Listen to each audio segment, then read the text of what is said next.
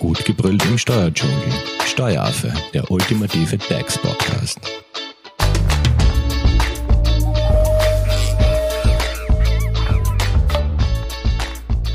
Hallo und herzlich willkommen beim dritten Teil zum Thema Crashkurs Buchhaltung. Wir setzen unsere Serie fort und heute geht es um das Thema Steuern.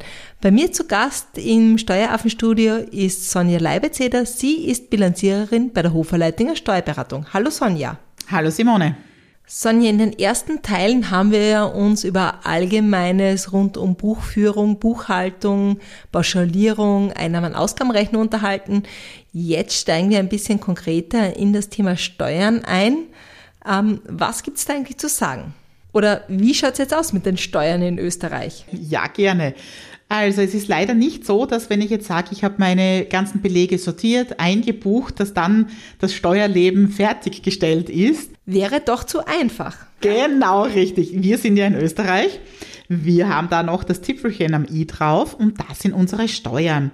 Da möchte ich euch einen ganz kurzen Überblick geben, welche das es eigentlich in Österreich gibt. Wenn ich jetzt da alle aufzählen würde, würde ich glaube, das ein bisschen den Podcast sprengen. Ja, ich glaube, da wären wir nie fertig. Aber vielleicht einmal die wichtigsten Steuern. Genau. Da würde ich gerne die wichtigsten drei rausnehmen. Das ist einerseits die Umsatzsteuer, die jedem von uns bekannt ist, eine Einkommensteuer und dann haben wir noch die Körperschaftssteuer. Ja, dann gehen wir auf diese drei konkreten etwas näher ein. Umsatzsteuer, Mehrwertsteuer. Ist das das Gleiche? Eine sehr beliebte Frage, die immer wieder in unserem Podcast gestellt wird. Ja, also die Mehrwertsteuer ist der Überbegriff für Umsatzsteuer und Vorsteuer.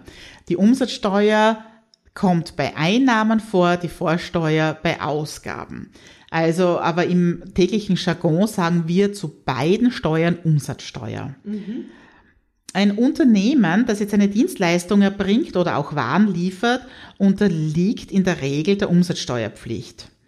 Nur dann, wenn sich der Unternehmer oder die Unternehmerin für die Kleinunternehmerregelung entschieden haben, das haben wir im zweiten Teil kurz genau, angesprochen. Das genau, das haben wir im zweiten Teil angesprochen. Da haben wir ganz kurz erklärt, wann ist man jetzt ein Kleinunternehmer? Genau, das sind die Umsätze bis 35.000 Euro.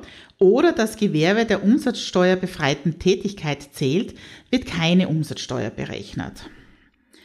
Allerdings ist es bei der Kleinunternehmerregelung oder bei umsatzbefreiten Umsätzen. Wen betrifft das? Das wären jetzt zum Beispiel Ärzte oder Versicherungen. Mhm nicht möglich, die Vorsteuer geltend zu machen. Das bedeutet, die bezahlten Umsatzsteuern dürfen nicht vom Finanzamt zurückgeholt werden. Aber soweit ich weiß, kann man ja als Kleinunternehmer auch zur Umsatzsteuer, so schön wie man sagt, optieren, oder? Genau, da haben wir ein, das nennt man dann die Regelbesteuerung. Das heißt, ich fülle ein Formular aus, ähm, das nennt sich das Formular U12. Ähm, das kann ich per Finanz Online ausfüllen, in Papierform ausfüllen, gebe das beim Finanzamt ab, beziehungsweise reiche es online ein und erkläre mit der Unterschrift auf diesem Formular, dass ich auf diese Kleinunternehmerregelung verzichte und dass ich ganz unter Anführungszeichen normal, Anführungszeichen Ende, äh, Umsatzsteuer und Vorsteuer mir holen bzw. abziehen darf. Hat natürlich einen Vorteil, wenn man große Investitionen im Unternehmen plant, oder? Mhm, ja. Und welche Umsatzsteuer zahlt man jetzt? Da gibt es ja, glaube ich, unterschiedliche Sätze. Einmal 10, einmal 20 Prozent. Genau. Es gab dann inzwischen einmal 5 Prozent. Die sind bitte wieder zu vergessen. Das war zu Corona-Zeiten. Wir haben derzeit die 20 Prozent Umsatzsteuer. Das ist die gängige, die wir auch, ich sage jetzt einmal, im Privatbereich beim Einkaufen kennen. Zusätzlich sind die ermäßigten Steuersätze von 10 Prozent, die fallen zum Beispiel an bei Büchern, Zeitschriften, der Müllabfuhr, der Vermietung für Wohnzwecke und so weiter.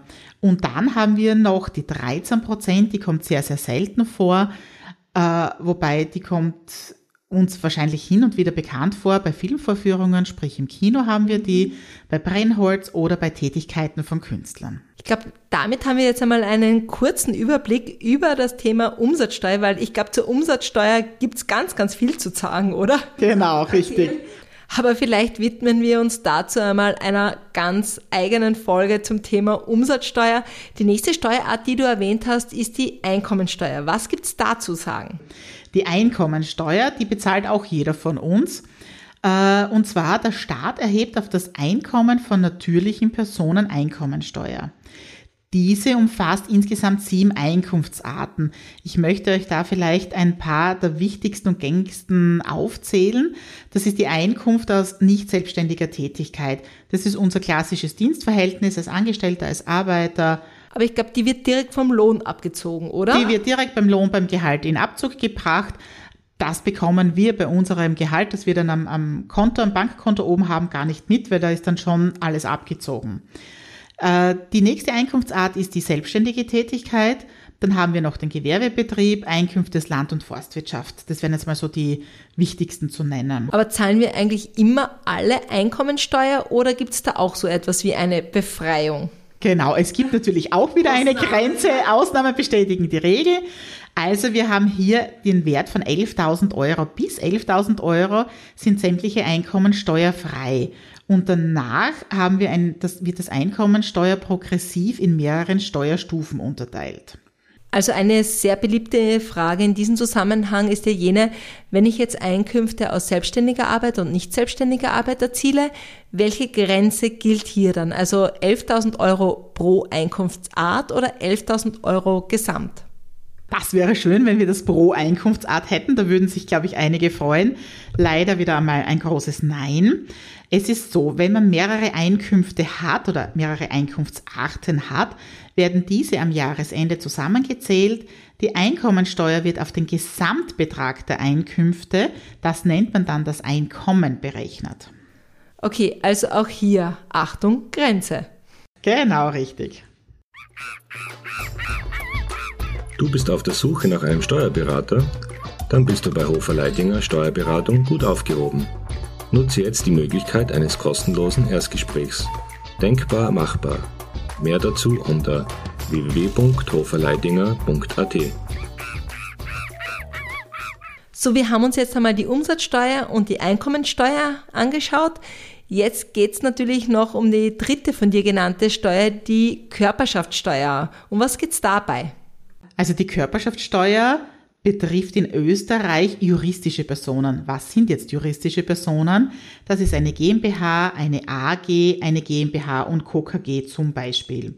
Und für diese Gesellschaften wird der Gewinn, das haben wir in der vorigen Folge gehört, als doppelte Buchhaltung. Genau, 700.000 Euro auf zwei hintereinander folgenden Jahren. Genau äh, ermittelt und statt dem progressiven Einkommensteuertarif haben wir es jetzt dann hier bei den juristischen Personen mit einem einheitlichen Körperschaftssteuersatz zu tun, mit dem der Gewinn besteuert wird. Die Höhe dieses Steuersatzes ist 25 Prozent. Dieser Steuersatz ist unabhängig von der Einkommenshöhe auf den steuerlichen Gewinn anzuwenden. Also nicht so wie bei der Einkommensteuer, dass hier das gestaffelt ist. Je mehr man verdient, desto mehr zahlt man. Genau, richtig, sondern es ist egal, ob ich jetzt 5 Euro Gewinn mache, 500 Euro, 5000, 500.000. Eine Million? Absolut egal, 25 Prozent. Und man zahlt immer 25 Prozent. Da gibt's auch keine Ausnahmen, oder? Jein, unter Anführungszeichen. Also an sich die 25 Prozent bezahlt man immer. Ähm, und zwar aus dem Grund, die sogenannte Mindestkörperschaftssteuer liegt bei, 5, bei 25 Prozent des gesetzlichen Mindeststammkapitals. Das sind die 35.000 Euro, zum Beispiel bei einer GmbH.